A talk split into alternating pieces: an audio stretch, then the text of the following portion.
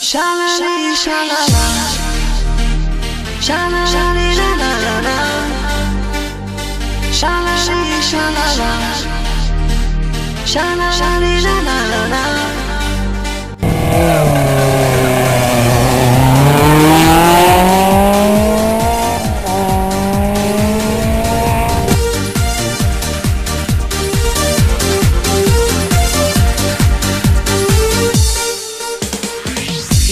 Bienvenidos un nuevo programa en Deure Radio, esta vez del mundo de los rallies. Soy Miguel González, vuestro piloto. Aquí arranca en 3, 2, 1, 0. Comienza Arras Competición Asturias, donde tendremos noticias, entrevistas y para finalizar una tertulia con gente especializada dentro del automovilismo. Espero que sea de vuestro agrado y os guste. Queridos oyentes, bienvenidos una semana más a vuestro programa de rallies Arras con edición. Bueno, pues arrancamos el programa. Pues mira, eh, hay algunos que se las ingenian para viajar a hacer los test. Este es el caso del piloto Craig Brink, que viajó el camión del amigo de su padre desde Irlanda hasta Italia para hacer unos test con Hyundai. Y fue tres días de viaje. Oye, pues oye, hay que ingeniárselas. Otra noticia que tenemos esta semana también es que se cancela la Baja Aragón 2020.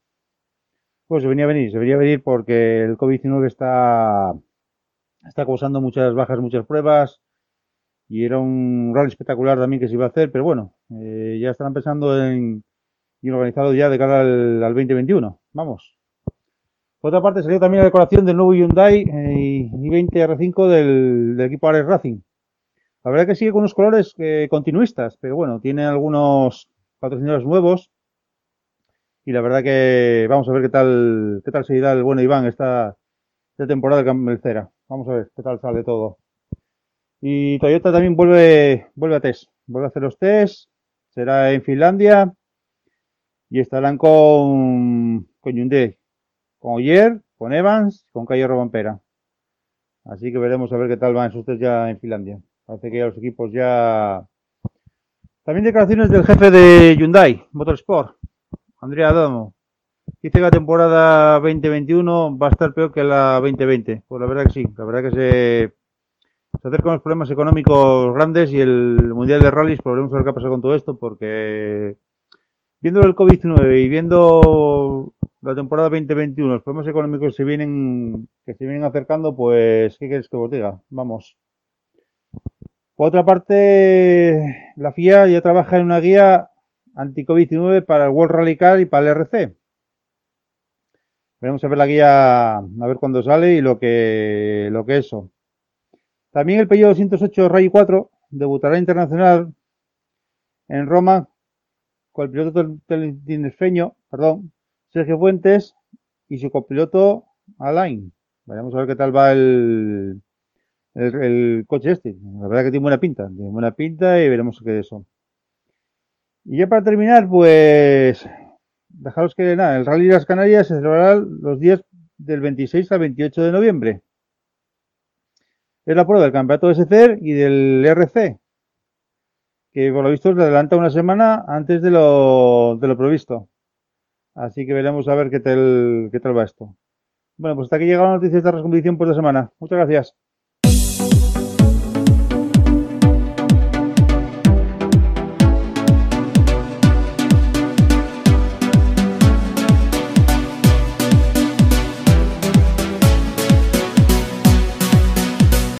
Buenos días, queridos oyentes. Pues bueno, ayer en la vecina Cantabria hubo una reunión de la Federación Cántabra con pilotos y organizadores.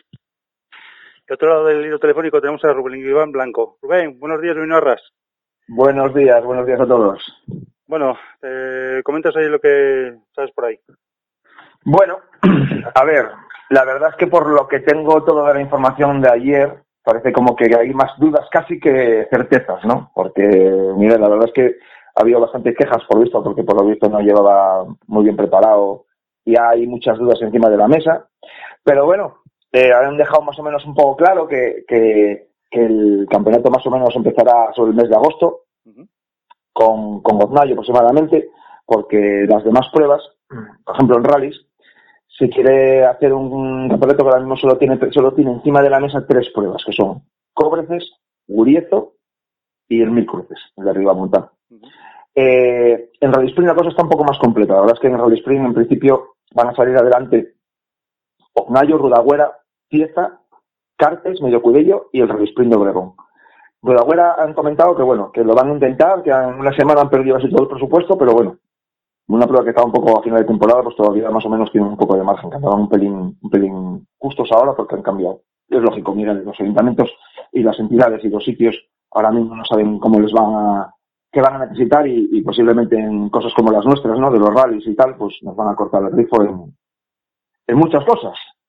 Y lo que sí que tienen encima de la mesa de propuestas, porque claro, todas son propuestas porque todo eso después tienen que llevarse a la asamblea. Exactamente, claro. Eso es, es la opción de hacer un campeonato de rallies con los tres rallies que quedan y tres pruebas de rally sprint. O sea, hacer un campeonato mitad rally, mitad rally sprint para que haga un campeonato de seis pruebas.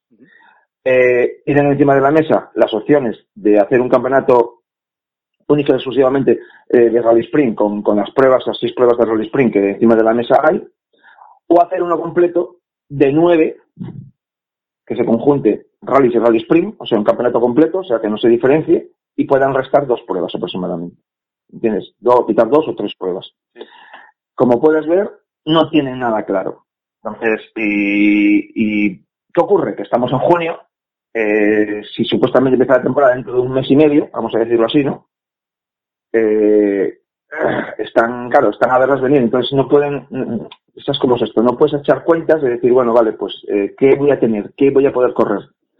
Pues Gonzalo, por lo visto, hubo un momento que dijo que, bueno, pues que si veía la cosa como estaba y había mucha tensión o mucha situación un poco incómoda, lo que sea, que, que se cerraba la temporada y se preparaba la 2020 y, y carretera. Porque esa opción sí, sí la hablé yo con él en su día, de únicamente, pues, hacer las pruebas como pruebas, como pruebas, ni más ni menos, con ningún tipo de, de puntuabilidad para ningún tipo de campeonato, y el que quisiera salir este año del campeonato no iba a pasar nada y que viene volvería a estar, ¿no? Una especie como de decir, venga, va, cerramos el año con alguna prueba para que la gente pueda disfrutar organizándola y otros corriéndolas.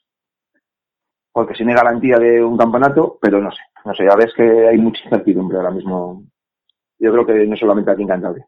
¿Y tú ahora mismo cómo lo ves? ¿Ves que va a arrancar esto o que no va a arrancar? ¿Cómo lo ves? A ver, desde mi punto de vista, mmm, tiene pinta de que van a improvisar. Y eso es, tiene sus cosas buenas y sus cosas malas. O sea, desde mi punto de vista, creo que eh, se encuentran en una situación tan comprometida de decir, bueno, necesitamos sacar adelante un campeonato de cara porque somos los responsables, somos federación, pero a la vez tampoco podemos prometer porque no tenemos ni idea, porque mientras la presidencia del gobierno regional eh, son quien dé o no autorizaciones a las pruebas, porque eso que dice, que ella va a ser la que va a dar el filtro de, de sí o sí no. ¿Cómo empiezas a plantearte ahora en el mes de junio, mes y medio de las pruebas, que sí vas a poder hacer en agosto carreras, Ya. cuando a lo mejor llega un momento no se haga, entonces todo lo que tenías planeado hacer un campeonato, entonces para justo y tienes que volver a improvisar. No sé, lo veo complicado, ¿eh? Veo complicado. Eh, ¿Y sabes cuál es el problema? Mira, el- que no somos capaces de unirnos. O sea, Ya, ya. es el mayor problema que hay en este deporte. Yo llevo veintipico años y he vivido muchas épocas de, he pertenecido, he, he organizado, he creado asociaciones de pilotos en, en, en sitios, he ayudado a organizar otras en otras regiones y no funciona. No funciona. Somos, somos, miramos única y exclusivamente para nuestro ombligo. Entonces jamás conseguiremos tener, tener una unión y por lo tanto nunca podremos luchar por los intereses generales. Ese es el problema del automovilismo en, que casi pasa en, situaciones un poco como la de la élite, ¿no? Que casi si lo ves no hay casi asociaciones de pilotos profesionales que, que trabajen por, por, por ellos mismos, o sea, entonces nosotros en un regional es complicado. Entonces deberíamos tener la fuerza suficiente para decir, a ver señores, vamos a juntarnos un, un, un, que es un grupo de deportistas con los propios eh, federativos y decir encima de la mesa cuáles son nuestras incertidumbres y cuáles son nuestros problemas. Pero no ocurre. Y otra, Supuestamente, cosa, y otra cosa también, Rubén, es que eh, el tema de patrocinios, el tema de ayuntamientos, se toma eso, con todo ese parón que hubo, pues ahora quién va, quién va a pedir a picar una puerta a pedir patrocinio. Nah, eso está claro. El, el, aunque yo te digo por delante que el mayor problema en ese sentido va a ser única y exclusivamente para los organizadores. Eh, te lo digo como suena. O sea, más de algún piloto me va a decir, oye, ¿qué dices? Y, es que se me han caído muchos patrocinadores.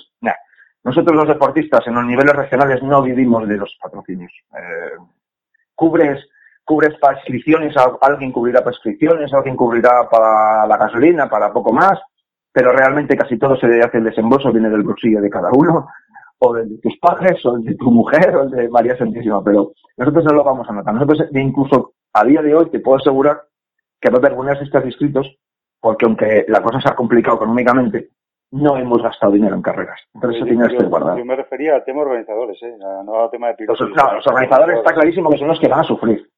Exactamente. Eso está clarísimo. Van a sufrir mucho porque los organizadores son los que dependen realmente de los patrocinios de, de esos pequeños bares que van poniendo todos un poco, de ese pequeño comercio, de esos ayuntamientos. Un comercio ahora mismo que ha estado cerrado, o lo que sea, una tienda, incluso una peluquería, precisamente, esos pequeños detalles, no te va a llegar y te va a soltar esos 50 euros tú, porque está jodido económicamente. Esos ayuntamientos no saben, con todo lo que tienen que invertir en, los ayuntamientos, en actividades deportivas, que os ocasiona un gasto de 5, 6, 8, 10 mil euros, Ya. es complicado. Va a ser muy difícil para ellos. Va a ser muy difícil para ellos. Y, y claro, después está otra cosa. Que sigan campeonatos deportistas, en el fondo hay pocos. Realmente que sigan un campeonato entero. Nosotros normalmente somos en ese sentido, por lo que te decía, bastante egoístas. Corremos porque nos gusta y disfrutamos ese sentido. Un organizador sí le, le gusta estar metido dentro de un campeonato, que su prueba pertenezca al campeonato de Gales, el de sprint, campeonato de montaña, buscar una puntualidad, o sea, cumplir un poco las normas, etcétera. Tú le dices a un organizador ahora mismo que su prueba no va a puntuar para nada porque no va a haber un campeonato y posiblemente le desanimes también. Entonces también eh, la federación en ese sentido tiene una situación muy complicada, ya sea esta o cualquier otra, porque encima de la mesa eh, poder decirle a un organizador, mira, puedes organizar tu rally sprint 2 mayo, eh, hazlo, pero escúchame, no pasa nada, no va, no va, te vamos a pedir las mismas normas, pero no te preocupes que no vas a, no va a ser puntuable. Y a lo mejor el organizador de 2 mayo dice, joder, pues que no puntúe para nada, y todo el esfuerzo de este está, igual que quiero más parar y el año que viene lo cojo con fuerza. Entonces, Y para los pilotos también, porque si no puntúas, ¿para qué vas a salir a rescate del coche? ¿Para qué vas a salir a? No, sí, porque, Miguel, escúchame, la mayoría de los pilotos en un campeonato no siguen el campeonato, siguen la prueba. O sea, está demostrado que nosotros, por ejemplo, eh, un ejemplo te pongo, cuando bajamos el año pasado a León, o cuando hemos ido al País Vasco, o cuando hemos que correr fuera y tal, o cuando me voy a Asturias a estos últimos dos años, no puntúo para ningún campeonato. Voy porque me gusta su prueba. La prueba X me gusta ir a correr fuera, me gusta ir a correr. Y mucha gente en los regionales y en Asturias nos pasa, por ejemplo, mucho, cuando estamos del oriente al occidente, mucha gente no se mueve de su ámbito, de su zona de confort. Pero sin embargo sí se van a hacer una prueba a lo mejor a Castropol, o uno de a lo mejor de la zona de Luarca si se acerca a hacer un rally de la Folguera. Y no sigue el campeonato, porque le gusta la prueba. Entonces, si no han corrido nada este año, si no hemos corrido nada este año, y nos sacan alguna prueba, pues la vamos a correr aunque no puntúe, porque nos gusta montarnos en el coche, que nos hagan la cuenta atrás, ponernos el casco y apretar los machos, ¿no? Entonces, en ese sentido hay deportistas con, que van a cubrir inscripciones, yo creo que va a haber, no va a haber ningún problema. Pero ya te digo, ahora mismo estamos hablando todo en tema de decir, no hay nada claro encima de la mesa. Se ha reunido ayer en la Federación Cantabra y encima de la mesa no han dicho, señores, a un mes y medio empezamos el campeonato con estas normas y estas condiciones. En principio tendremos que llevarlas a la asamblea y se aprobarán. No. No han, no, no ha podido Gonzalo ayer, por lo que he visto, eh, dar esa tranquilidad, porque él, a día de hoy, no la tiene. Entonces, yo creo que en ese sentido están todas las federaciones. Igual la española, Miguel, está- lo tiene un poco más claro. No, sacó el campeonato ahí, no sé, a ver, español, a ver, no sé, a ver. Lo tiene más claro, pero ¿sabes por qué? Porque al final, desde mi punto de vista, los organizadores de los pruebas de Campeonato de España empiezan a ser ya, o son ya desde hace mucho tiempo, profesionales. Entonces, es más fácil trabajar con profesionales que trabajar con gente entusiasta. En- No quiere decir que los profesionales no sean entusiastas, pero bajan bajo, trabajan bajo otra Orense, Ferrol, Princesa, trabajan en una infraestructura más profesionalizada, o sea, más como un negocio, más sabiendo los pros y los contras, lo que, entonces, para la Federación Española trabajar con ellos es más fácil. Que, por ejemplo, para el del Rally Sprint de, de Castropol, el hombre, o el Rally Sprint de Ondayo, que están ahí a verlas venir, con situaciones complicadas, con permisos para un ayuntamiento, que es difícil, es más, es más complicado. Entonces la Federación Española creo que lo tiene más fácil a la hora de poner unas normas encima de la mesa. Aparte de la española, ¿no? Podemos, supuestamente hacemos lo que nos da la gana cuando queremos, y ya está. Veremos a ver. Pero ahora mismo el campeonato, las posibilidades de igual no celebrarse o... ¿Ya salió el, la asamblea? ¿Cuándo, ¿Cuándo es la asamblea? ¿Sabes algo? No han dicho nada, no han dicho nada. En principio, yo me imagino que lo que querían era eh, tener un poco claro las reuniones. Es complicado hacer reuniones. Yo he hecho, he ido a muchísimas en estos años reuniones de pilotos, reuniones de, de organizadores. Y, y, como te digo, es complicado porque de ahí no sacas nada, entre comillas, sacas eh, eh, los problemas personales de cada uno. Cada uno se queja de su problema, pero lo tuyo igual choca contra lo mío. Para eso supuestamente están las asambleas, ¿no? Las asambleas están hechas para que los que representen a los estamentos de deportistas, estamentos de organizadores, estamentos de deportivos, etcétera, etcétera, velen, sean como pues, lo que son los senados y los congresos en los, los- lo que son los gobiernos, ¿no? Que representen al pueblo, ¿no? Pero es complicado. Es complicado y, y, y no, no ha sacado nada claro, entonces va a haber una guerra, calculo que en algunos aspectos en la asamblea, a la cual yo, por ejemplo, siempre voy, porque me gusta ver las cosas en directo y ver realmente la problemática. Va, va a ser complicado por eso, porque, porque encima, de la, encima de la mesa no tienen nada claro. Ya, ya directamente dicen desde presidencia que el filtro van a ser ellos y cuál va a ser su filtro. Eh, en qué condiciones vamos a empezar a trabajar. O sea, sí podemos renunciar a, a muchos detalles de las pruebas, tipo limitación de parques cerrados, limitaciones de cenas de asistencia, ceremonia de salida, mmm, ceremonias finales de premios. Esos detalles, para el tema este del COVID, pues en el fondo pues es fácil. O sea, pero, pero realmente eh, nuestro deporte es un deporte que atrae mucha gente, aunque sea al aire libre, pero eso no lo van a apreciar. Van a apreciar y nosotros tenemos que pedir permisos. Ese es el mayor problema que yo siempre he dicho que tenemos. Ya, claro. Tú ahora mismo, ¿qué tanto por ciento le das que se vaya a celebrar pruebas en Cantabria?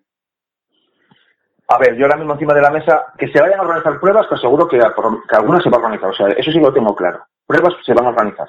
Mm, te hablo de, por lo menos en Cantabria, entre uno y otro, pues unas 10 pruebas, 8 pruebas, yo creo que se van a celebrar segurísimo, segurísimo. ¿Qué puntón para un campeonato? Mm, no lo tengo tan claro. No lo tengo tan claro. No tengo tan claro que sean capaces de, de llegar a un acuerdo en un momento determinado en la asamblea de cara a que una, un campeonato de rally se haga con tres rally solo y tres rally sprint.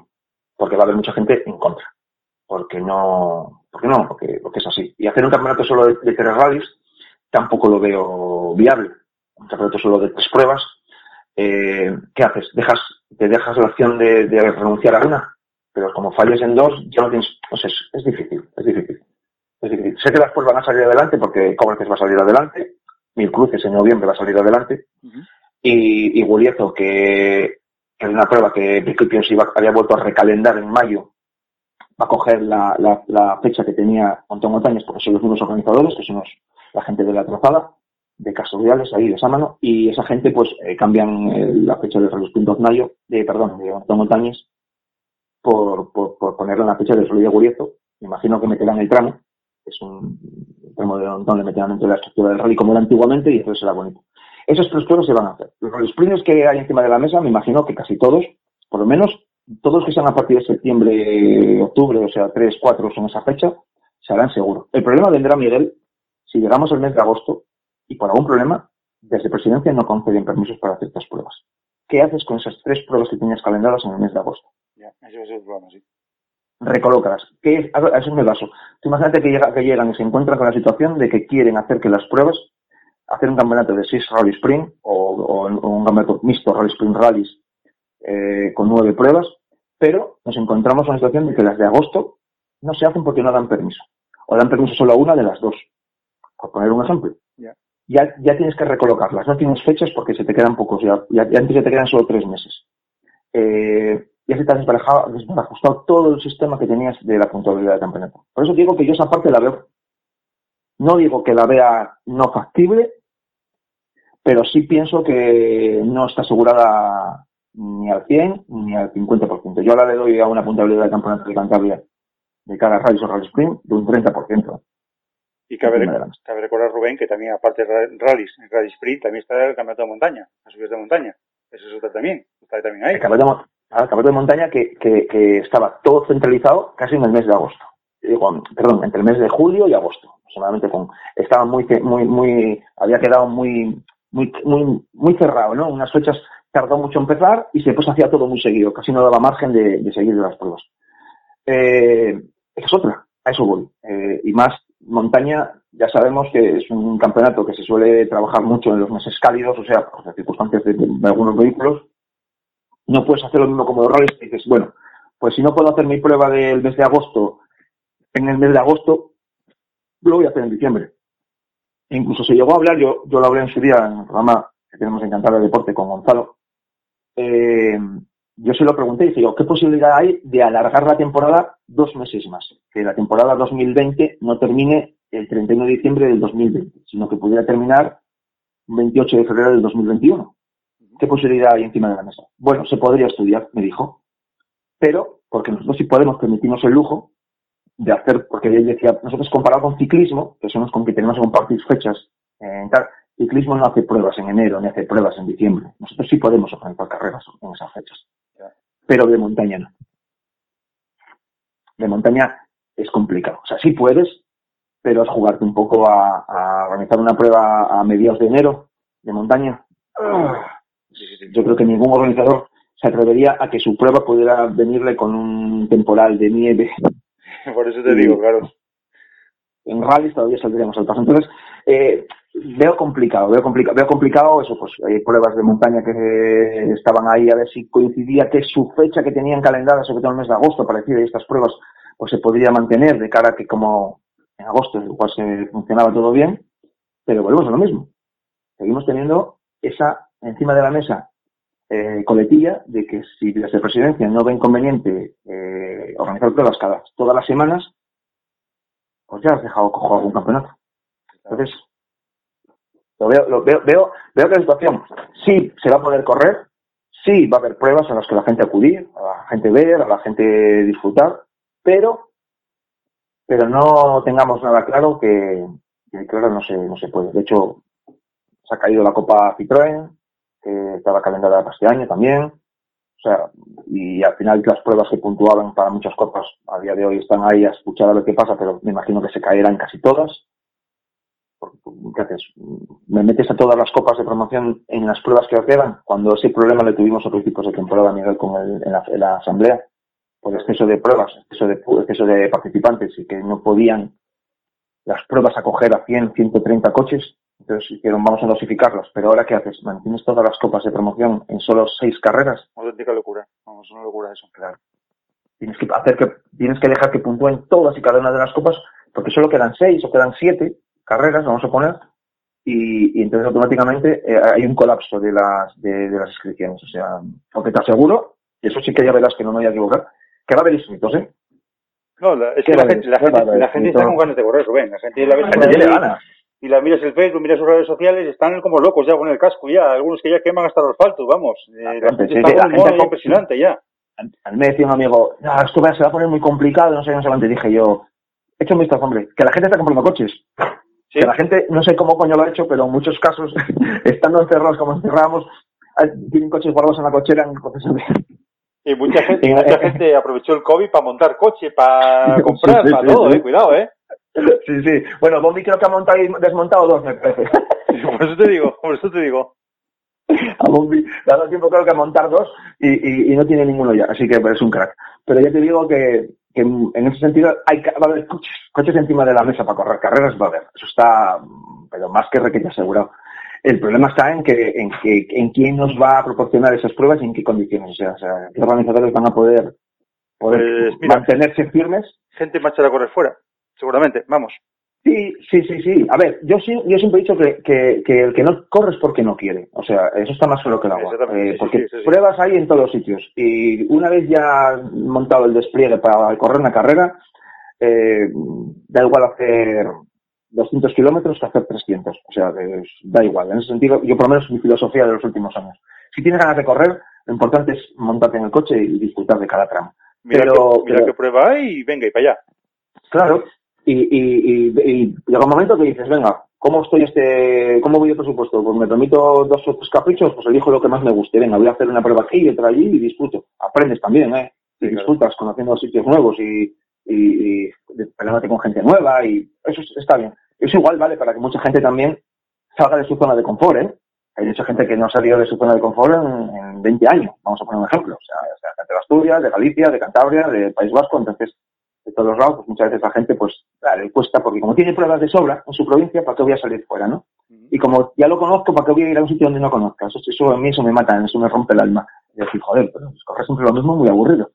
Pero bueno, pero ya te digo que va a valer igual a lo mejor para eso. El problema está que, que los organizadores son los mayores, los mayores damnificados desde mi punto de vista en, en esta temporada, en esta, en esta, en esta movida. Así que, Sí, pero pero, bueno, por ejemplo, organizadores están ya montando, porque ya ves aquí en Asturias, está el de Carreño ya como loco ya montando su Race Spring, y ya vamos, y eso sí que lo pare ya. Claro, mira, yo tenemos aquí el Respin de Cieza, por ejemplo, que ellos eh, en principio tienen todo el presupuesto cubierto, están todos bien, o sea, el, el ayuntamiento cuenta, cuentan con el apoyo del ayuntamiento de forma absoluta y más después de haber perdido fiestas y cosas así, el ayuntamiento ha hecho lo contrario de lo que han hecho muchos, ¿no? Pues ya que hemos perdido fiestas, tenemos que intentar mantener algo. Y las fiestas de, de- del año, esas no se pueden volver atrás, porque si tienes una fiesta a mediados de mayo y en mayo ya pasó, no vas a hacer una fiesta de- del pueblo de mayo en el mes de septiembre, ¿no? Pero los rallies sí podemos organizarlos en cualquier fecha, podemos adaptarnos. Entonces, en ese sentido, el ayuntamiento lo ha visto y me contaba el organizador que, que ellos quieren, el ayuntamiento quiere que se haga. Entonces, esa gente está con muchas ganas, porque pueden hacer una, un- una, una prueba este año espectacular, en ese sentido. Como, la- como si quedaran, las que hemos quedado, vamos a intentar dar una imagen buena porque vamos a querer, va a querer mucha gente estar con nosotros, aficionados, van a querer venir a ver nuestra prueba y muchos pilotos van a venir a querer a correrla.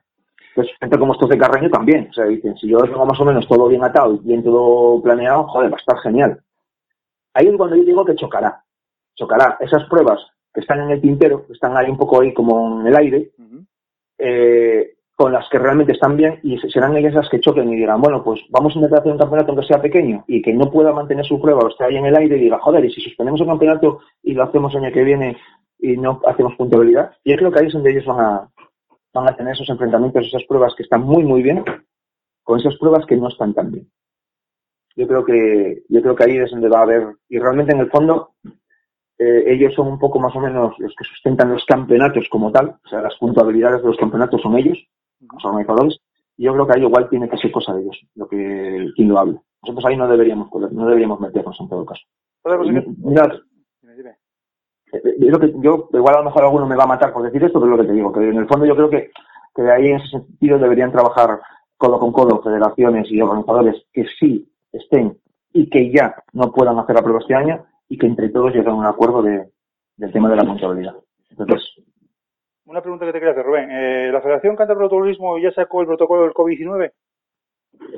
¿ya sacó el COVID? No, sacó un protocolo de, de más o menos lo que se debería hacer en el caso de, bueno, pues de que estaban estudiando y tal, pero un protocolo como tal para las pruebas no. O sea, que va retrasada, ¿no? Entonces. más retrasada, muy retrasada, muy retrasada, muy retrasada. Yo creo que todo eso Gonzalo lo va a esperar hasta que no haga la asamblea encima de la mesa. Yo creo que, que hará una asamblea extraordinaria, esa asamblea extraordinaria lo va a reflejar todo encima de la mesa, van a coger los protocolos de la Federación Española de Automovilismo, eso lo tengo más claro, eso está clarísimo, porque, porque lógicamente, pues bueno, tienes un estamento superior que pone unas normas y, y tal. Eh, a ver, que ellos en principio hay, tienen un protocolo encima de la mesa en el, en el cual, por ejemplo, ya lo están aplicando para las jornadas de test, etcétera, etcétera. Cosas que ya puedes hacer, ya, ya, bueno, pues ya, que ya pueden hacer, bueno, que supuestamente se van a poder hacer en una especie de tiempo corto, pues ya más o menos ya, ya han, han dicho, por ejemplo, que los radios que nos hagan briefing, de los te juntas con los radios y con los comisarios, que nos hagan los briefings esos de informativos, sino que todas las comunicaciones se hagan vía radio, vía telefónica, pues eso, todos los, los todas las asistencias de todos los que estén en tal punto pues con, con mascarilla, que no haga una cantidad marcada, pero todavía encima de la mesa clarificado no lo tienen, no, no, porque como tampoco saben si el campeonato va a salir adelante, entre comillas, 100%, pues en el fondo pues todavía están un poco en ese sentido retrasados. Eh, están, yo creo que están un poco sobrepasados. Pero más o menos Porque- tendrán un hecho ya, ¿no? Más o menos para presentar a la asamblea, porque eso habrá que presentarse a la asamblea. Sí, hombre, sí, debe- deberían. Pero ya te aseguro yo que aquí hay muchas veces que se ha improvisado en el segundo de la prórroga. Uf, pues Y eso, eso, eso, eh, mira, te pongo un ejemplo. Y eso posiblemente algunos sí lo sepan por mí, pero los otros no lo saben. Cuando, cuando entró Gonzalo en la federación, que estábamos en la junta directiva, el mismo momento de entrar a la puerta de la asamblea, después de haber estado trabajando durante meses con los, con los reglamentos y que se quedó en que no podíamos tocar nada porque las, las, las- elecciones se retrasaron meses con recursos y con todo, y estábamos a 20, 20 y pico días de empezar la primera prueba, cuando decíamos, o 20 días, creo de la asamblea, entrando por la puerta, yo siendo uno de la junta directiva y Rosana siendo una asambleísta, cambiaron una coletilla de la asamblea y le hicieron el segundo de la prórroga. O sea, y son- casi ninguno de los asambleístas lo hicieron. O sea, y de esas tienen hechas muchas. Porque se improvisan según, y eso no es bueno, no es bueno. No, no, No es puede bueno. ser, ¿no? No, no, no, no, pu- eh, hubo un año, creo que fue en el 2019, me parece que fue, sí, en el 2019, el año pasado. No, el 2018, perdón. El año 2018 se empezó la temporada que no se podía correr con etanol y a mitad de temporada lo cambiaron. Eh, es un ejemplo, ¿eh? Eh, no- hostia, no, no, no puedes, eh, empe- empezamos la temporada el año pasado con Brida 34 y en la primera asamblea se cambió a 36 eh, en el último segundo, o sea, ha pasado muchas cosas aquí en estos años en el sentido de que se ha improvisado, ¿no? No, no ha habido una, una regla por la que seguir, fuera buena o fuera mala, beneficiar a uno, beneficiar a otros, da igual. Las cosas, yo creo que si benefician a unos otros es muy complicado de ajustar, Miguel. Lo que está claro es que deberías mantener todo un equilibrio, ¿no? A los que perjudicaste, los perjudicaste, entre comillas, porque nunca vas a tener contento a todo el mundo, pero una estabilidad, ¿no? Entonces, en ese sentido, yo creo que van a van a, van a llegar y se van a encontrar con, con que van a tener que improvisar mucho y van a tener que debatir. Gonzalo se vuelca demasiado en el tema de la asamblea, en el sentido de deja, deja un momento determinado que la asamblea decida mucho, pero hay ciertas cosas la federación tiene que tomar de iniciativa propia. Esa es mi humilde opinión. Yo creo que la federación ahora debería decir, bueno, se va a hacer esto y esto. Y ya está, porque es mi potestad como federación. Después, ciertos detalles, pues los llevamos a la asamblea, que son los que están bien. Gonzalo, en ese sentido, a veces ha pecado de demasiado prudente para no, yo qué sé, para delegar un poco, en ser un poco más armonioso y que todo el mundo decida, pero eso ha sido a veces un caos. Sido un caos y, y, a ver- y yo creo que, ya te lo contaré. pero yo cuando creo- se reúna, yo- cuando se reúne en esa asamblea, Yo creo, Rubén, que la, que la asamblea ya hay que ir con las ideas bien claras y decir esto es así, así, así, así de sencillo. No se puede ir con dudas, porque si vas con dudas vale más que no hagas asamblea. Ya, pero, pero el problema está ahí, que si tú realmente no lo tienes claro, llega un momento en el que eh, también es verdad que, que la asamblea ahora mismo está muy dividida, o sea, no van al unísono, hay muchos frentes abiertos, hay muchos grupos, hay muchas, hay muchos, eh, muchas secciones, Sí. y, y entonces, ¿qué ocurre? Pues que, que tú vas a ir con una propuesta y te la van a tumbar. Entonces llega un momento en el que si estás todo el tiempo peleándote y luchando en ese sentido, eh, te vas a encontrar con que decides mejor no enfrentarme, no voy y directamente expongo encima de la mesa muchas propuestas, propongo muchas cosas y que entre ellos decidan cuál es la más, la más correcta, la más consecuente o entonces por eso a veces es lo que tú estás diciendo, joder, pero vas a los sitios y no lo llevas preparado. Llega un momento que también se puede llegar a quemar. ¿Para qué lo voy a llevar si, si me lo van a tumbar? Entonces, lo hablamos y lo decidimos en el momento. Es muy complicado, ¿eh? Te aseguro que, que la Federación Cantabria de Automovilismo está, está muy en la cuerda floja, porque si te fijas un poco desde el año 2017, ahora, eh, su junta directiva ha cambiado todos los años una y hasta dos veces. Pues así no es, ¿eh? Así no es, Rubén. Si se cambia la junta directiva una o dos veces al año, es que tienes dudas, es que no estás a gusto con los que tienes, es que la gente no está a gusto. Exactamente. Así no se va a ningún lado, ¿eh? eso, eso no creas, eso no, cre- no creas una estabilidad. O sea, eh, hoy de repente tienes a un director deportivo y el día siguiente ya no le tienes. Vas a hablar con él y te dice, oye, mira, que tengo este problema. No, no, yo ya no soy. Hostia. De repente hablas con uno y te dice, ¿y tú quién eres? No, no, yo soy el vicepresidente. Ah, me cago en mi mano. Pero, ¿entiendes? Y ya me Sí, conoces, sí, que sí, encima sí. yo que yo voy siempre tal y, hostia, y, pero ¿qué ha pasado? Si antes de ayer estaba Mengano, fue- no, no, no, uf, pues no os preguntes que, que hay una, o sea, eso, eso sí ha sido así, o sea, no estamos contando, no, es que me parece que las cosas no funcionan, no, no, vamos a contar que si funcionen o no funcionen, encima de la mesa tenemos muchos cambios en la, en la gobernabilidad de la federación, entre comillas, ¿no? Lo que es en su junta directiva, eh, en los últimos, estos últimos cuatro, en los cuatro años, eh, han pasado muchos comisarios técnicos, han pasado deportivos que estaban, ya no estaban, volvían, se iban, eh, secretarios que ya estaban, que no están, que se han ido, vicepresidentes que han estado, que no están, que se han ido. O sea, eh, una estructura, de repente anunciamos una estructura nueva, a los dos meses esa estructura se había deshecho. ¿Cómo vas a llevar las cosas claras a la asamblea? ayer hubo un reproche, yo sé que ayer hubo reproches en el sentido de que había llegado a la reunión y, y en esa reunión estaba no, no tenía ni preparado. O sea, o sea, haces una reunión en, en Cobreces, haces espacio a la gente y solo pones, pues igual hacemos, pues a lo mejor tenemos- vamos a ver, igual nos- no, no, no, coño. Así no, así no, porque hay que, hay- cuando haces reuniones hay que ir con las ideas bien claras. Y lo dije, decir, señores, esto es así o así o así, o cómo me lo ponéis. Pero todos unidos. Si el momento que os desunís, estáis jodiendo el automovilismo, vamos. Y si no hay unión, Claro. Esto se va a la mierda. No, no, no. Y, si, y yo sigo diciendo que nosotros en Unión nunca la vamos a tener. Pero en quejarnos somos los números uno. O sea, eso sí que está clarísimo. O sea, ahí sí que nos unimos. O sea, si es para quejarnos, nos ponemos todos al unísono y empezamos a machacar sin, sin dolor, ¿no? Hombre, y los, tú y los chigres ni te cuento ya, los chigres ya bueno, ni te ya, cuento. los ya, los chicos ya, Ahí ya se ganan rallies, ahí se ganan, ya se ganan federaciones, ya se ganan todo, vamos. charranes ahí en todos los lados. Pero escucha, en el sentido de que tú no puedes llegar a una reunión como la de ayer, por ejemplo, a proponer cosas encima de la mesa, a preguntar qué es lo que te gusta. No. Tú tienes que hacer una reunión informativa. O sea, la reunión informativa funciona de tal manera. Se va a hacer esto, esto, esto y esto. Exactamente. Punto. Después vamos al tigre y charramos lo que queramos. Pero, la, pero esto es lo que voy a poner encima de la mesa porque yo soy el que tengo, soy el representante y el que me encargo de todo esto y no os puedo proponer qué os gustaría o qué os dejaría de gustar o tal. No. Eh, no. Y, y, y mira, te voy a ser sincero. Visto cómo está la situación, yo creo que es un error. No deberías reunirte porque al final lo que haces es cabrearte más. O sea, porque al final hay mucha gente con ganas de desahogar de, de tal y van a utilizar esto para meter caña. Entonces, yo veo más conveniente las cosas un poco más serias y es un comunicado de prensa en el que tú comunicas, un correo electrónico que tiene cada uno de los deportistas y después vas informando de cómo va, se va a presentar las reuniones con, con o las asambleas y ya está.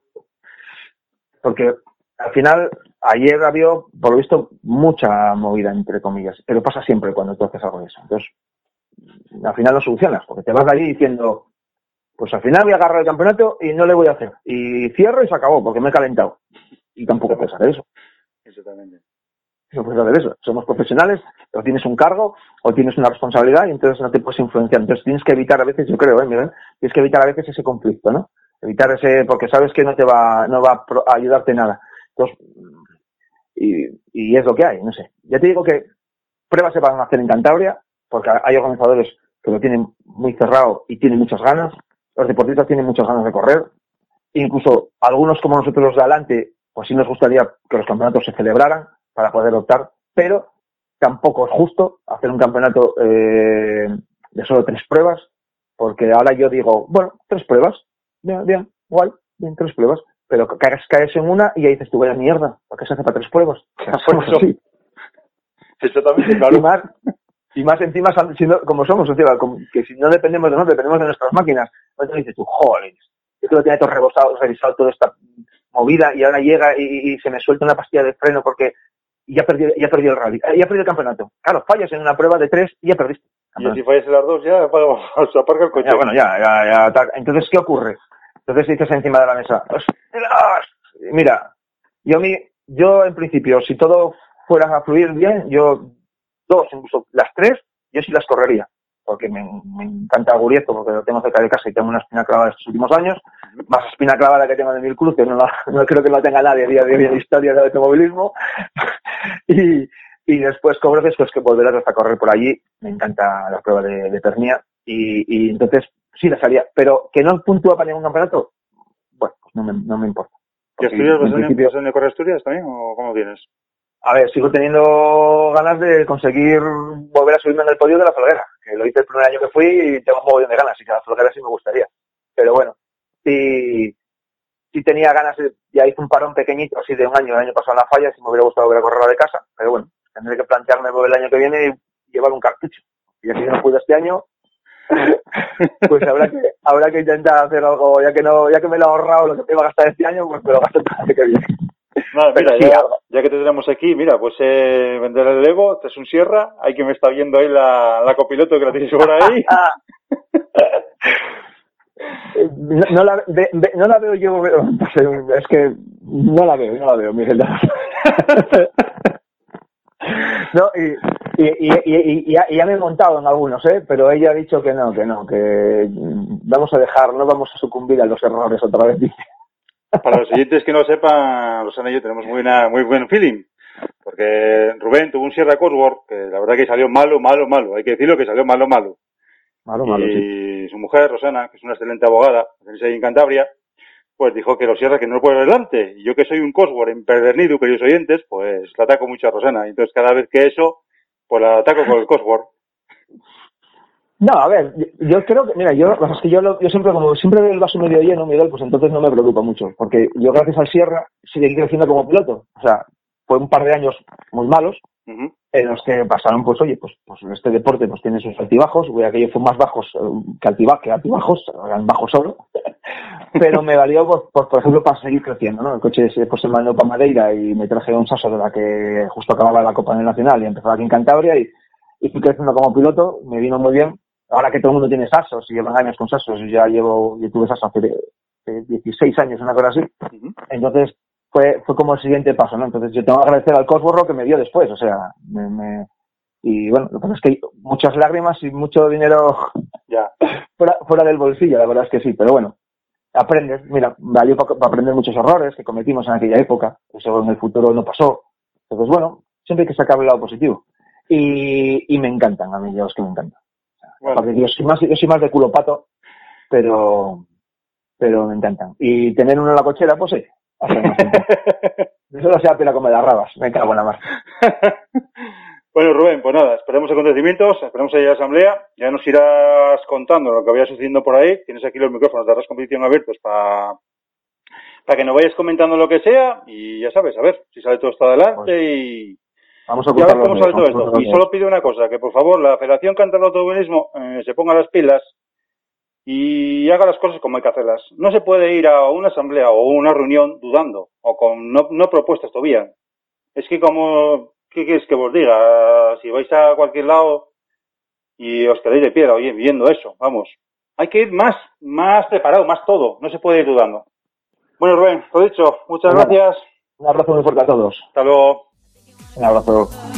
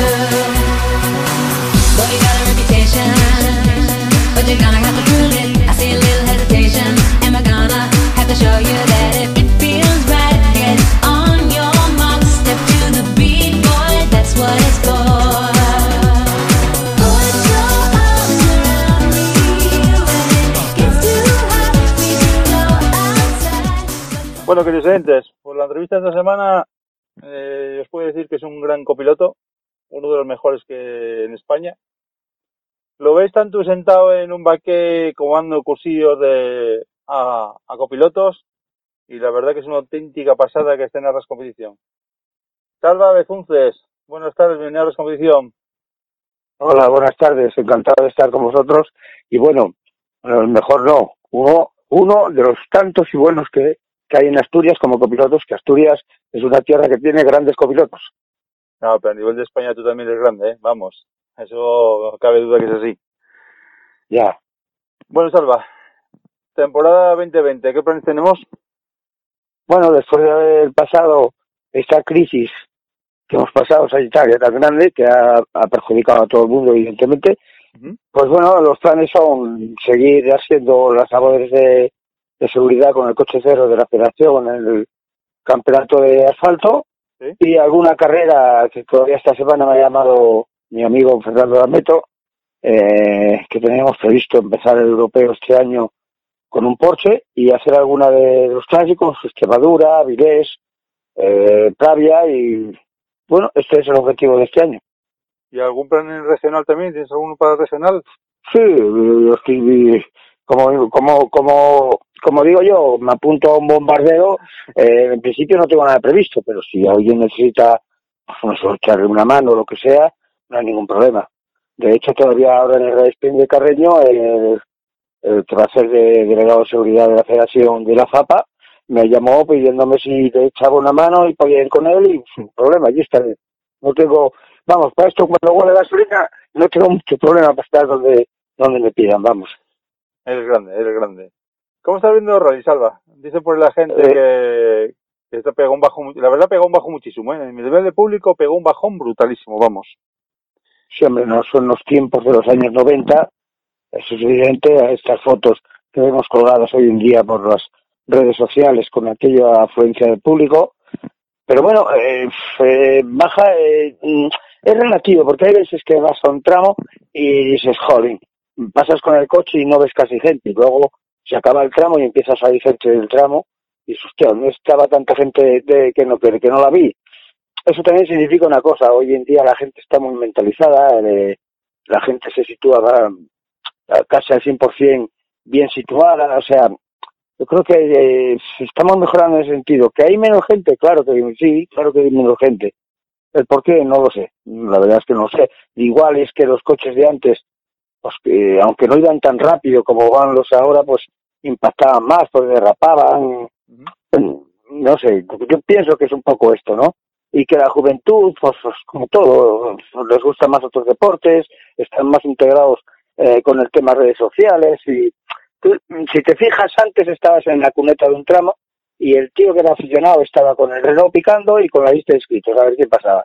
Y esto ahora pues no lo ves, ¿oís? Es una cosa que no ves, que no que esto ha pasado.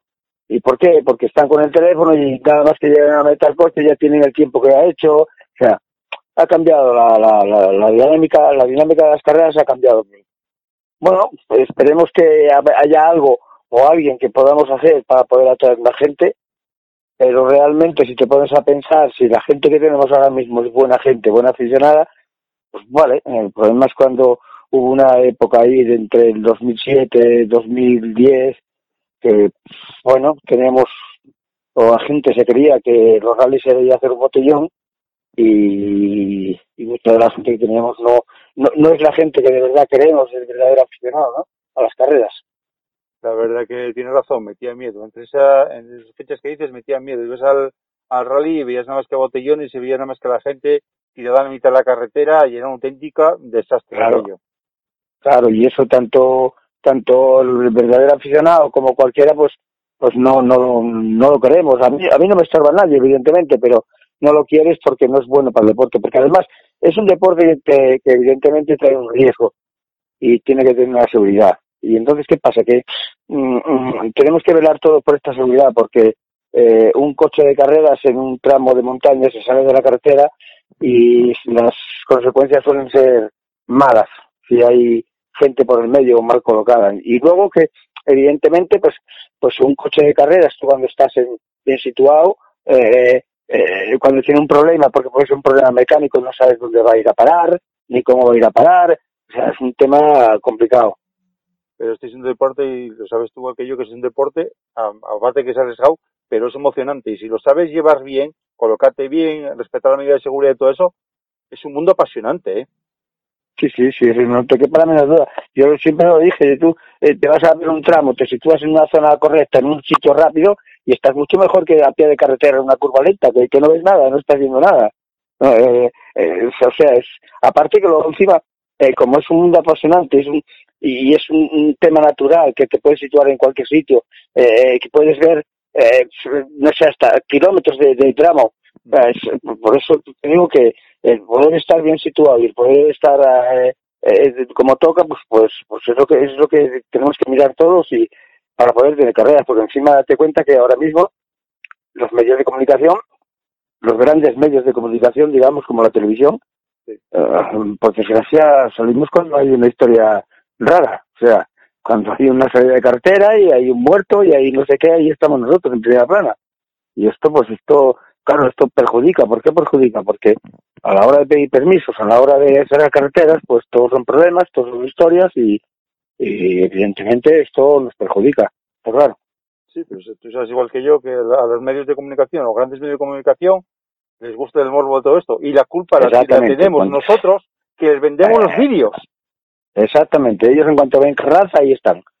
Entonces, pues bueno, pues no nos no nos ayuda nada todo esto, ¿entiendes? Porque nada más que salimos cuando hay un, un problema, no salimos cuando ha salido una carrera de 10 y cuando la gente está ganando y cuando el chaval necesita televisión para poder seguir promocionándose, pues esto no sale. Salimos cuando hay una desgracia. Pero tú ves ahora mismo que los rallies están manchados mucho por los medios de comunicación. Es un deporte que ¿Cómo? está manchado, que está manchado. Digamos. Eh, no es que esté manchado, el problema, no, no, porque evidentemente hay una cosa muy clara. Eh, date cuenta que un rally, transmitir un rally en directo o algo así, pues es un tema muy costoso, ¿no? Ujú. Cuesta mucho dinero. Yo creo que si hubiera la audiencia que tiene, que debe de haber y que tal, pues yo creo que se transmitirían las carreras en directo, ¿no? Eh, o algún tramo en directo, pero eh, eh, sí, desde de, de- de hace, no sé, cuatro o cinco años para acá, sí, porque las únicas noticias que ves, por ejemplo, en la televisión pública, que es la primera, es cuando hay un accidente, una y cuando ha chocado no sé quién, ya mataba no sé quién, ya sabes es, eh, manchado sí, pero no manchado por las, por, a ver, el resto de, gente entendida, de medios de comunicación entendidos, eh, o sea, saben lo que hay y, no entran al trapo de esto. ¿Cuál- ¿Quién entra al trapo? Pues la- eso, las, las grandes televisiones, como la televisión española, y cuando hay una historia rara, o la Antena 3, o esto, que ya está, ya están ahí. ¿Por qué? Porque es una noticia y es un boom. Es- es- yo, yo, creo que no estamos mal, ni mucho menos mal mirados por las redes, ni por las redes sociales, ni por las televisiones. El problema es este, que cuando hay una noticia de tal, es como, como, como todo en el mundo de, de las noticias, ¿no? Cuando hay un morbo, pues todo el mundo está ahí, ¿no? Pero también cabe recordar, Salva, que la que dices tú, la cadena pública, en los años 80 dio rallies en directos, dio tramos en directos, dio... Y la Sí, verdad sí, que te sí, extrañas. Sí, sí, de hecho hubo una época cuando estaba el Fonsetti en el Canal Plus, Sí. el Canal Plus ha puesto fuerte, o sea, sí, sí, lo que pasa que, bueno, es, complicado, no sé por qué ahora no, no está en el tema, me imagino por costes, evidentemente, y porque esto es como todo, y, y creo, eh, pienso, pero bueno, es lo que tenemos y, y- y ya nos gustaría a todos tener una televisión que nos estuviera grabando en directo y saliendo en directo. La verdad que sí. Y Salva desde el coche cero, ponte en el coche cero. Eh, salió el protocolo de la Federación Española. Eh, Sí. ¿Crees que la gente está concienciada con, con el protocolo? Los aficionados. Yo creo que sí, sí. Además no es muy complicado. El protocolo para una, para una aficionada no es complicado. Eh, ¿Cuál es? Eh, eh, parques de asistencia, pues uh, intentarán masificar la menor gente posible, intentar que todo el mundo esté más o menos acreditado. Eh, los tramos, los tramos es fácil, es, te pones una mascarilla, te guardas la distancia de seguridad y ya está, porque volvemos a lo que decíamos antes. Esto no es un, tramo que tenga un kilómetro. Estos son tramos que tienen 15, 20 kilómetros y si no tú crees que allí no estás porque hay mucha gente, pues te buscas un sitio donde haya menos gente y te sitúas. Yo creo que para esto no es complicado. O sea, si es que el aficionado es lo único que tiene que mirar. Es en el tramo guardar una distancia y, y, evidentemente que va a estar más complicado entrar en, los parques de asistencia, eh, pues controlarán más. Eh, pero es que no el protocolo de seguridad para, para, para el aficionado ya no hay más protocolo. No sé si me digo, una, una entrega de premios, eh, que haya la distancia que tenga que haber. Es que no hay más. Es fácil y sencillo. ¿eh? Pues veremos a ver, veremos a ver si hacen caso. Porque, Ya veremos a ver, cuando haya que ejecutarlo, a ver qué pasa. ¿sabes Pero yo creo que no vale.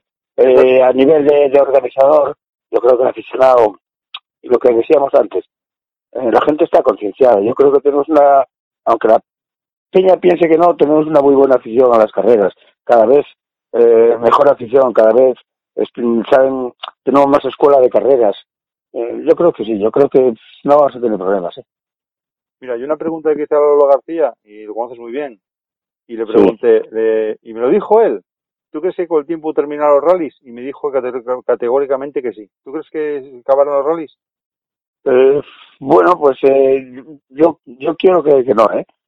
No, sí, quiero creer que no porque es lo que nos apasiona a todos, ¿no? Ya te digo. Pero bueno, la verdad es que la tendencia va para atrás, eh, cada vez es más complicado buscar sponsor, cada vez cuesta más todo, o sea, no tenemos, es que el problema de todo esto, de que se vayan, es que el, el problema es la televisión, no hay otro problema, no hay otro problema, porque si tuviéramos un poco de televisión, un poco de, de tal, eh, empresas grandes apostarían por este deporte. De hecho, la- las propias marcas. Ahora no tenemos marcas. Quitando Suzuki, en el campeonato de rally no tenemos marcas. Eh, es que es complicado. Es por esto. Es, yo creo que Lolo lo decía por esto, porque es muy difícil afrontar todos los gastos y es difícil buscar dinero. Porque las grandes empresas no apuestan. Pues por esto que estamos hablando, por, por la televisión. Date cuenta que cualquier deporte que lo toque la televisión eh, sube en alza al 100% en un momento. Exactamente. Pero vemos que, que esto, vamos, y la Sí, sí, gente y la gente no apoya. Los, las, sus costes cada vez son más brutales, ¿eh? Los costes, Exacto, los costes, son, esto- los esto es costes son brutal ya. brutales, las marcas no están, las copas, eh, no hay copas, eh, para que la gente empiece, eh, eh, los campeonatos yo para mí, para mí, eh, desde mi punto de vista, yo haría eh, o estudiaría hacer, eh, como igual que Portugal, un supercampeonato con ocho rallies, cuatro de tierra, cuatro de asfalto, y lo demás, pues bueno, cada uno que, porque hay una cosa muy clara, que es evidente. Eh, tú imagínate que ahora Orense, por ejemplo, pasa esto y hacemos un campeonato a este nivel, ¿no? Un supercampeonato. Orense no quiere seguir en el campeonato, pero es igual, puede seguir en el regional. Porque, ¿Por qué? Porque Galicia tiene un buen regional. Asturias tiene un buen, puede tener un buen regional si Llanes no quisiera estar en el subcampeonato. O sea, mm, no sé si me explico, los rallies podrían seguir siendo igual. Sí, sí, Lo que no puede ser es que un chaval empiece ahora y quiera aprender y quiera, eh, eh, eh, evidentemente, para aprender hay que hacer kilómetros, para subir arriba y llegar arriba eh, y tener que hacer un campeonato de tierra, un campeonato de asfalto. O sea, eso es muy costoso. Cuando los coches cuestan mucho, Sí. todo cuesta mucho y encima tienes que hacer dos campeonatos.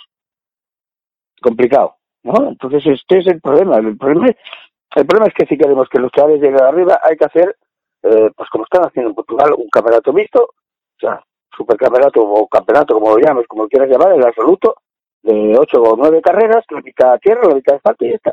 Y no hay otra. Esta, yo, para mí, para mí ¿eh? es la solución. Pero es que ahora mismo, Salva, tenemos tres. Tenemos el Campeonato de España de Tierra, tenemos el Campeonato de España de Claro. Asfalto y tenemos el Supercer. Claro, claro. O sea, una locura esto hay que centrarlo. Esto, esto hay que centrarlo en uno. Porque es lo que te digo yo, al final, si por ejemplo de los que se queden del campeonato de asfalto fuera, ¿no? por decir algo, pueden seguir en, sus regionales, porque si tú te fijas ahora mismo, los regionales tienen un nivel muy, yo creo que tienen muy buen nivel. Mira Galicia el nivel de participación que tiene, por ejemplo. Asturias está bien. Eh, ¿Y dónde más hay rallies de de España? En, en, en, en, en- la zona de Valencia, ejemplo. Pues, pues, pues, pues yo creo que podrían seguir en los campeonatos regionales y tener un buen supercampeonato. Eso es lo que tocaría y lo que sería bien. O tener un campeonato regional o pasar al Campeonato de España histórico. Los campeonatos de España históricos también se También. perfectamente, ¿eh? También, exactamente. Exactamente, ni más ni menos. Ni menos. Pues, podemos- podemos hacer un campeonato alucinante de históricos, ¿eh? Cuidado, ¿eh?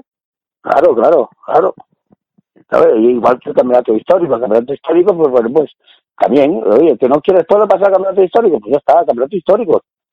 Y, y ¿cómo? Pues, pues intentando buscar más soluciones, pues, pues a nivel de más patrocinio y darle, darle un poco más de bombo para que el campeonato, eh, hay una cosa clara, el campeonato históricos, eh, aunque la gente crea que no, eh, para estar arriba y para estar con un coche tal es costoso, ¿eh? Sí, sí, sí. súper costoso porque son coches de época que si los quieres tener actualmente al día al 100% cuestan un dinero. Eso es evidente. ¿eh? Hay coches ahora mismo en el Campeonato Histórico de España que valen tanto como un R5. ¿eh? Sí, sí. Por eso te digo. Está claro. Pero claro, a la vez, eh, yo creo, ¿eh? a nivel de federativo y a nivel organizativo, habría que buscar el sistema de que, evidentemente, los cuatro, seis o diez coches que estén para ganar, es gente que si tienes un coche de ese nivel puedes tener y puedes correr a ese nivel, pero luego hay el resto y hay que tener listas de inscritos de 70 coches y en esos 70 coches eh, gente que, que, como en el resto de los campeonatos, que va pues un poco con lo que tiene y como puede y entonces habría que buscar la manera de, abaratar costes, pues no sé, a nivel de inscripciones y a nivel de, otras cosas, ¿no? Y es más, es que no a nivel de inscripciones, si por ejemplo eh, eh, los organizadores hubiera la manera de conseguir más apoyos, pues a lo mejor podrían dar premios, eh, o sea, cambiar las cosas, o hacer copas. Imagínate tú, por ejemplo, un coche que puede correr en clásicos, el Fiesta XR2. Se podría hacer una copa de, con, con Fiesta XR2, por ejemplo, la copa eh, de históricos en Fiesta XR2, y si hay seis o ocho coches, pues tenemos 8 coches corriendo con, con un Fiesta R2. Exactamente. Y, abar- y ahí abartabas costes. Vamos. Claro, claro, claro, y hay baratas costes, hay unos premios y, y- y, bueno, pues, pues, y esta es la solución que hay que buscar, porque si no es otro campeonato que se nos va, ¿eh? Sí. Y la verdad que da pena, ¿eh? Que se vaya a campeonato de España históricos, ¿eh? Porque hay- además hay una cosa que no sé el por qué, tú vas al rally de Extremadura y no hay inscripción. Vas a, al rally de Avilés, bueno, vas al Rías Altas y flipas. Ya. Por ejemplo, no sé el por qué, hay rallies que tienen más... ¿Por qué? Yo sé por qué es, porque si tú te fijas, eh, es en Galicia. ¿Por qué? Porque en Galicia son cuatro provincias y ahí hay un nivel de automovilismo que flipas, ¿eh? O sea, de participación, ¿eh? O sea, tú vas a cualquier rally y hay 140, 150 coches inscritos, ¿eh? Corriendo. Entonces, eh, claro, llega el rally de históricos y hay 90 coches. Ah, ¿Por qué? Porque, porque sí, porque hay más cultura, hay más, no más cultura, hay más, más de tres o cuatro provincias. Y Asturias, pues, Asturias tiene, me parece, me parece que son 7.000 licencias, pues imagínate las que puede tener Galicia. Por eso. ¿no? Ahí son cuatro provincias. eso es. Pues la verdad que a ver qué pasa. Bueno, Salva, vamos a tus inicios. ¿Cómo empezaste en esto? ¿Cómo? ¿Cómo, Dime, empezaste, dime. ¿Cómo empezaste en esto del copilotaje? Bueno, esto ya empecé en el año 80 Ujú. Eh, yo empecé, eh, mira, yo paraba aquí en un taller con unos amigos y allí paraba eh, Ramiro Arias, el padre de los Arias. Ajá. Sí, sí. ¿no? Y, y bueno, pues él, eh, a veces eh, su copiloto no podía ir a entrenar y yo iba a entrenar con él. Y así, bueno, así empezó la cosa. Y luego otro amigo, pues un- el copiloto se fue a la Mili y me dijo, Salva, ¿quieres cor-?" Y ahí empecé. Un rally de aquí en el año 80. Un rally de aquí de Avilés. La verdad Y que así empezó la historia. alucinante, ¿eh? La verdad, ¿eh? Sí, sí. ¿Cuántos sí, llevas encima ya? Uf, no lo sé. Mira, calcula, calcula que desde el 80 al día de hoy no paré ningún año. Y hubo años de hacer tres campeonatos a la vez, bastantes años. No sé, más de 500 rallies llevaré, Más. más, más. ¿Y nunca te picó el gusanillo del, del pilotaje? Sí, sí, sí, sí, sí. Mira, corrí algo en autocross, Sí. eh, alguna carrera, y corrí una subida. Una subida en Navia. O sea, hacía allí a la de la papelera o por allí, no sé qué era. Y además lo hice muy bien, pero hice penúltimo, por lo menos, por lo menos no hice el último, joder. ¿Y qué tal te encontrabas? Nah, no, no, no, no es lo mío, o sea, conducir no, para nada, olvídate. No es lo mío, de verdad. No, hay, No, gente, no. hay gente que le preguntas, mira, hice una entrevista a Dani Cue y le pregunté lo mismo Sí. y dice, no, no, no, no, no, lo mío y el copilotaje. Pilotaje No, no, yo, ya te digo, yo, yo, además hay otra cosa, yo te digo, mira, yo entro en un coche, esto es así, así, así, aquí tienes que pasar así, así, así. Pero no me pidas a mí pasar porque no voy a pasar. No, pero no. Pero bueno, oye, está, está bien probar también de los dos lados, ¿eh? Vamos, en esta vida hay que probar Sí, hombre. vamos. Sí, sí, hay que probar, pero, pero, pero yo, yo por lo menos probé y vi que no, que no, esto no es lo mío. No, no. También corriste, eh, recuerdo, el campeonato de España del Grupo N del año que fue, 91 fue, cuando corriste con... No, el, que- el, el- en el grupo N lo ganamos en el 91, en el 93, Ujú. Y en el, no sé si lo ganamos en el 95 en Francia también. No sé si fueron dos o tres eh, campeonatos de España grupo N. ¿Qué recuerdas, qué recuerdas de esos, de esos campeonatos? ¿Qué recuerdas? Buf. Pues imagínate, mira, en el año 91 estábamos corriendo el Campeonato España de Asfalto, la Copa España de Rallys y el Campeonato de España de Asturias. Y ganamos los tres campeonatos. Por ejemplo, un año de los que cada fin de semana carrera. Y luego en el 93 fue el año del Escor. Sí, en el 93 el año del Escor. Y lo mismo, o sea, era, no sé, era cuando, cuando estábamos corriendo prácticamente todos los fines de semana. Y recuerdos pues, muy buenos. En el 91, por ejemplo, eh, el primer rally de España del Mundial, eran cuatro días de rally. Eh, no sé, muy, muy buenos recuerdos. 93, por ejemplo, con el con el Escort, con el Escort como pues, pues, de Asturias, que ganamos. Y bueno, pues recuerdos buenos y recuerdos malos. La verdad que tuviste, Malos tuviste la suerte de copilotar un coche que a mí me encanta, que sabes que estoy enamorado del Sierra Colworth. que Es Sí, una- sí. Es una auténtica gozada ese coche, ¿eh? Además, aquel coche era un coche hecho, muy bien hecho, con mucho cariño, coche que iba muy bien. Un coche que puede que se estaba peleando con, el, con los coches oficiales de marca de la época, como Renault, Peugeot, Opel. Pero bueno, eso es lo que tocaba de aquella y es lo que había y ahora yo con Dani, como sabéis bien, era un tema de Ford y Ford y Ford y no había más. Y así era. Y luego el grupo N, los duros que tenías con Otamendi, con Brizuela, con todos esos, con Cele, brutales, ¿eh? Brutal, sí, sí, además de verdad. Y luego, mira, imagínate, por ejemplo, con Otamendi, un Rally Avilés, llegamos al último tramo un segundo. Y ganamos el tramo por seis segundos. Eh, un tramo que se hacía aquí en la laguna, le llamaban la laguna, al lado de Avilés. Teníamos, me acuerdo como si fuera hoy, teníamos el récord nosotros en, no sé si era 7.36 y lo bajamos de noche en 8 o 9 segundos. Y otro lugar que, por ejemplo, con Otamendi también, acabamos al último tramo también a los segundos. Ah, sí, las luchas eran unas luchas importantes. el rival que más, más, más apretó que fue Otamendi o Brizuela. Bueno, Brizuela, Brizuela era, lo que pasa, a ver, que Brizuela, el problema que tenía Brizuela, que tanto quería ir, que siempre cometía algún error. O sea, siempre fue una salida de cartera o una historia de esa, ¿no? Pero sí, sí, lucha grande era con, con, con Otamendi y con Brizuela, los dos. Porque luego con Fele, con Fele coincidimos nada más, me parece, en un Llanes. En el Llanes que chocó él, sí. Sí, sí, Sí, yo. porque luego ese año no coincidimos más. Nosotros hicimos poco campeonato de España y él, de hecho, él luego le ayudó a Dani a acabar el campeonato en el Príncipe, en el Lorense fue a correr con, con, con nuestro coche. Ah, Y aquella salva también se implicaba muchísimo en las marcas, ¿eh? Estaba entre las marcas implicadas Claro. ahí. claro, claro. Estaba todos, estaban Ford, estaba Lancia, estaban todas las marcas. Y luego ves. la época de los Grupo A, estaba Opel, Peugeot, Renault, estaban prácticamente todos SEAT, estaban todos. Un coche que no salió tan bueno fue el, el, Ford Puma. ¿Recuerdas el, el Puma? Sí, sí, sí, sí. Fue un coche, un coche que se hizo en Y era un coche hecho con todo lo que, con retales del Fiesta, de no sé quién, pero un coche de retales. Y luego encima el chasis era como el Escort. No era un chasis bueno, no, no, no, no eran buenos chasis, además partían de un coche de calle, montaban ahí una mecánica y, y no, no, no, no funcionaba más. De todos los coches que montaste en aquellos años, ¿cuál, fue el- cuál fue el coche que más te impresionó? El coche que más de aquellos años, Sí. el Kiscar, evidentemente. El Kiscar era lo- tanto cualquiera de ellos, ¿eh? Cualquier Kiscar que te montara, eso era brutal. Te cuenta un coche caminando nueve mil vueltas, uff, yo metía miedo. Y luego, claro, el paso por Cuba que ya tenían de aquella, ¿eh?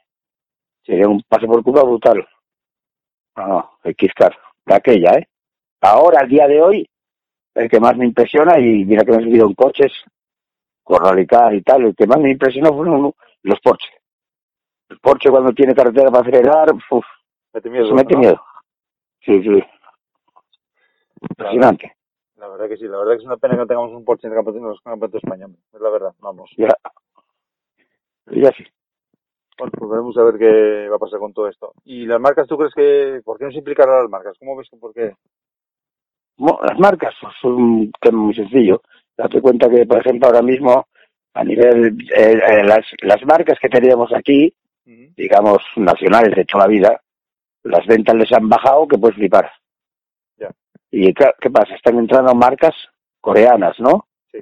Marcas de fuera y todavía pues están bu- buscando el impacto para intentar para intentar entrar. O sea, yo creo que ese es el, tema, ¿eh? No es otro, ¿eh?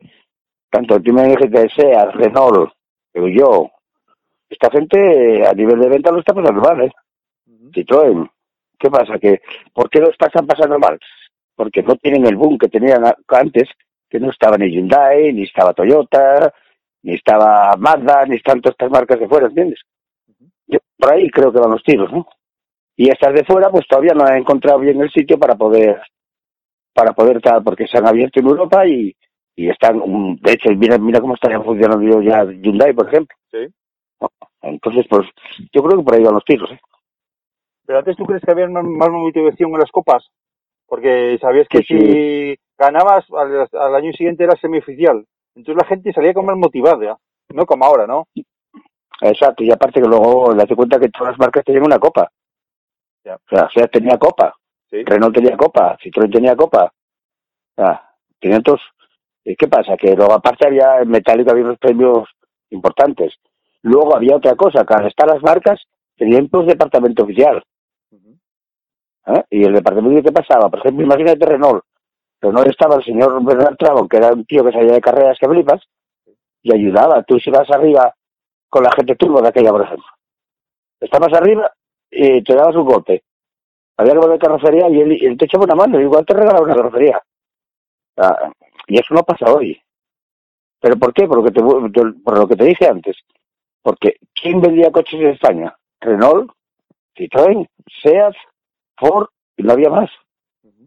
Además, todas las marcas, mira, la, Ford tenía la Copa, la Copa Fiesta, eh, Renault la, la GT Turbo, eh, Citroën con los Asos, con, con los AX, eh, Seat con los, con los Ibiza, con los Panda, o sea, todas las marcas. Y copas con dinero, Sí, porque que si no se ganaba dinero en las copas, los que iban arriba, pues había unos premios que, que bueno, que, que, que era lo que te valía para poder seguir corriendo. Y ahora este año entra la Copa Clio de Renault. A ver qué, A ver, qué va a pasar con Pero eso. claro, vamos. Pero claro, antes, evidentemente, el dinero, yo creo que hasta el dinero valía más. ¿Por qué? Porque tú te cogías un GT Turbo y de aquella por dos millones de pesetas o tres millones de pesetas estabas corriendo con un coche dentro de tal.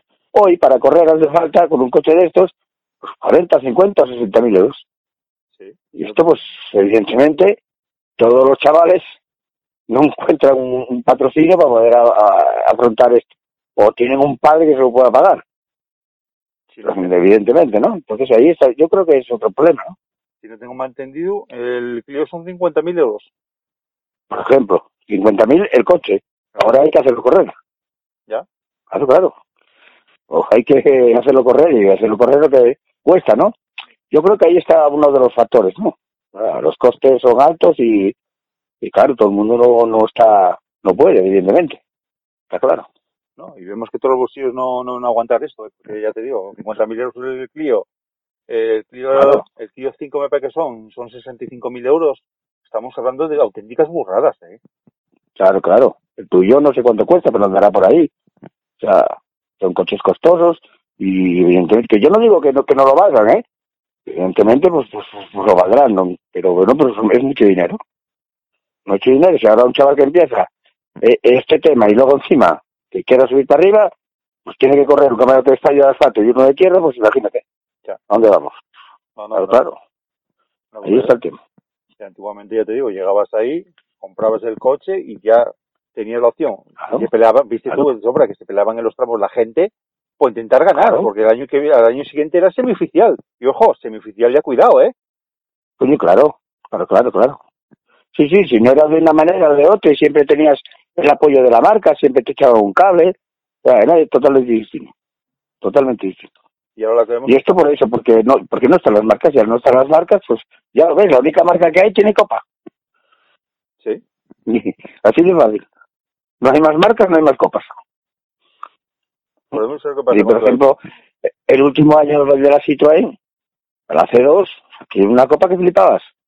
Había un dinero, pues, pues el que estaba arriba y el que ganaba, pues prácticamente ganaba dinero a final de año. Pero está claro, sino que se lo pregunten al precio de la mapa. Sí, tu por ejemplo. C2, sí, tu Renault C2, sí. Sí, sí, o sea, así de claro. Y vemos que lo que dices tú, las marcas ya no están implicadas y vemos que ahora ya, Claro. La única marca que está implicada en el campeonato de Estadio de Rally tiene una copa. El resto, si no las monta la federación o, o tal, no hay copas. No hay copas. no hay copas, no hay motivación, no hay nada, es que no hay nada. Nada, nada, nada. Nada, ahí está el tema. Y esto está cada vez más, más complicado, evidentemente. Y en todos estos años que ibas corriendo, anécdotas tendrás muchísimas, ¿no? A ver, ¿puedes contarnos alguna? ¿Cómo, cómo? Anécdotas, muchas, bueno. A ver, Pues, pues, una, pues no sé cu- cuál contar. A ver, anécdotas buenas. buenas, No ¿eh? sé. Eh, positivas, negativas, nada, vamos. Ah, positivas, bueno, pues me quedo anécdota. Como anécdota, mira, todo. Para mí la mayor anécdota, pues, yo creo que es eh, los amigos que he hecho a, a lo largo de todos estos años. Creo que he hecho muchos amigos, he tenido muchos amigos. Eh, las carreras, pues, con todas, me da igual que sea un rally de regional, que sea un rally Campeonato de Europa, con todo lo que he estado arriba, he ganado, he disfrutado. Una anécdota muy bonita que me llena es haber ganado el último, el último Costa Brava, porque es una cosa que, bueno, pues me hacía ilusión y además creo que no ha ganado ningún asturiano. Y bueno, muchas más, ¿no? Porque son muchos años de carreras y son muy tal, pero, eh, no sé, es que cada, cada carrera, para mí cada carrera es, es importante y, y una anécdota. Poder ya el estar allí ya es una anécdota, ¿no? Porque, porque lo estás viviendo, ¿no? Pues te digo que anécdotas así que signifiquen, creo que todas, todas, todas las carreras también, todas son positivas, quitando alguna por el príncipe que gané con Dani, eh, y anécdotas así buenas, pues, eso, lo, lo bien que lo he pasado en las carreras y que seguiré pasándolo mientras que, que aguante y pueda estar ahí. Y es la, lo- la anécdota más grande que tengo, vamos. Un rally que, que, que sueñas por correr. Otros que corriste. Que te falta por correr, Lu. ¿Que me falta por correr? Sí. Pues mira, me gustaría correr a nivel mundial, ¿eh? Un un rally como como el Tour de Corse, ese me gustaría porque es asfalto y es muy similar a lo que nosotros tenemos en cuanto al trazado de tal, me gustaría ese ese rally. Un tramo que te guste muchísimo. Un tramo que me gusta muchísimo. Hombre, mira, la zona de Cataluña, la zona de arriba me gusta, pero un tramo, un tramo, mira, en- un tramo muy bonito y muy difícil de correr eh, y que me gusta mucho es el, el tramo de Aperosa en Lorenz. Tramo complicado, un tramo que tiene todo. Mira, pues yo pensé que ibas a decir el cañón dosil. Porque todos dicen el cañón dosil. No, no, el cañón, ver, el cañón río también es bonito y es muy guapo y es tal, pero yo para mí es más complicado la. ¿Y, y el que menos? El que menos me guste, pues si digo la verdad que no, no tengo así elección porque no me gusta un tramo, ¿no? No, es que no, no creo que haya tramo que no me guste. No, no, no, porque a ver, si no, no es que a mí cuando dice el tramo que menos te gusta, este, y resulta que lo dices porque es un tramo que no se te da bien, porque has corrido varias veces por ello te salen los tiempos, yo creo que eso no es decir que no me gusta, es que no lo sabes entender y no por eso te salen los tiempos, ¿no? Por eso yo, un tramo que no me guste, no tengo ningún, no tengo ninguna historia así rara por ningún tramo, ¿eh? Pues mira. y es raro, ¿eh? La verdad que te digo que, vamos. Es raro el. No, no, no, es que es así, es que la mayoría de la gente, o porque se ha dado un golpe en ese tramo, o porque no le salen los tiempos. Eso no es que no te guste el tramo, es que no lo estás haciendo bien en el tramo, evidentemente, ¿no? Pero hay tramos Los tramos, los tramos te tienen que gustar todos porque todos tienen su porqué y tienen su historia. Hay Es tramos, evidente, ¿no? hay tramos que se atraviesa la gente, ¿eh? Yo pregunto por ir a entrevistar. Claro, pero y- se, pero, se, pero se te atraganta por eso, porque o has tenido un accidente, o has roto cada vez que has pasado por él, o, o no te salen los tiempos. Ese es el tema, pero por otra cosa, los tramos son todos más o menos iguales y cada tramo tiene su, su miga, ¿no? Un coche de rally que te gustaría montar. Un maxi turbo, que nunca me he subido. ¿Nunca te has subido un Maxi Turbo? No. Pues debe ser el único es uno de los coches, por subir, es ¿no? uno de los coches que sí, sí, porque mira, de aquella época, mira, corrí en la época de los EA, grupo 1, grupo 2, grupo 5, Ujú. corrí en el Zumbia Lotus, en los Ford Escort, en el 131A barra. Y sin embargo, en un, en un turbo nunca me subí. Pues la verdad que es alucinante, vamos. Es decir, más si tuvo me gustaría subirme en uno de ellos. Bueno, Salva, pues ya para terminar, eh, si quieres contar algo para los oyentes de Arras Competición, tienes los micrófonos abiertos. Nada, muchas gracias. Las gracias por, por haberme invitado. Y nada, seguir ahí, que sigamos viéndonos, estar a cuneta y, y a seguir funcionando. Y un abrazo a todos. Pues nada, Salvador Zunces, muchas gracias por conceder una entrevista de Arras Competición. Buenas tardes. Venga, gracias. Chao.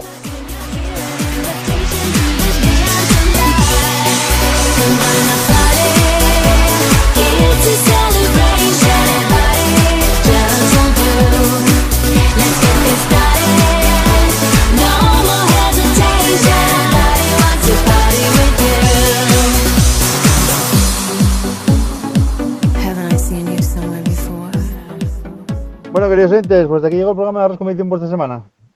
Empezamos con las noticias. Luego vamos a Cantabria a hablar con el piloto Rubén Iván Blanco, que nos habló de esa reunión que tuvo la Federación Cántabra con, los pilotos y organizadores para cuadrar el calendario de, de Cantabria de, de motor. Veremos a ver qué pasa. Me parece que hay calendario y todo, ya es un calendario. Veremos a ver qué pasa con todo esto. Y luego nada, nos trasladamos a hablar con ese pedazo copiloto espectacular como es Salvador Bezunte Rico. La verdad que es una auténtica pasada haber hecho esta entrevista. Espero que os guste. Y por otra parte, ya sabéis, tenéis ahí los canales de Arras Competición a vuestro servicio. Eh, sigo buscando colaboradores. Ya sabéis, mandar ya a arrascompetición.gmail.com Repito, arrascompetición, todo seguido, arroba gmail.com Pues sigo buscando para gente para la tertulia, que quiera entrar a la tertulia, ya sea aficionado, piloto, quien quiera. Ahí se pone en contacto, manda un correo electrónico con sus datos y su número de teléfono, ponerse en contacto con él. Por otra parte, eh, Arras Competición va a empezar ya muy pronto. Vamos a hacer un, un paso más. Vamos a hacer un paso más. Vamos a, a hacerlo en directo. Vamos a hacerlo en directo a través de ya forma audiovisual. Esto será los domingos. Eh, creo que va a ser a mediodía. Vamos a hacerlo a mediodía. Y ya os iré diciendo que, qué día empieza y a qué hora. Espero que os guste. Va a ser una tertulia, perdón. Y veremos a ver qué, qué pasa con. Espero que, ya os digo, espero que os guste mucho. Por otra parte, ya sabéis que tenemos canales de competición ahí, tanto en Twitter, Telegram, en YouTube, en Instagram. En Instagram a veces también hacemos algún live. Así que si queréis entrar por ahí, pues que es Arras Convicción. Y entráis ahí en. Dais me gusta y, y os conectáis. Por mi parte, nada. Dar las gracias, como siempre, a muchísima gente. Estáis ahí al pie del cañón. Con confinamiento, sin confinamiento. Y la verdad que es un auténtico lujazo, vamos. Que para un humilde eh, servidor que empecé el reto este de hacer el programa y que siga la gente escuchándome el programa, vamos. Es alucinante. La verdad que no tengo palabras. No tengo palabras porque, vamos, me, hasta me emociona todo esto.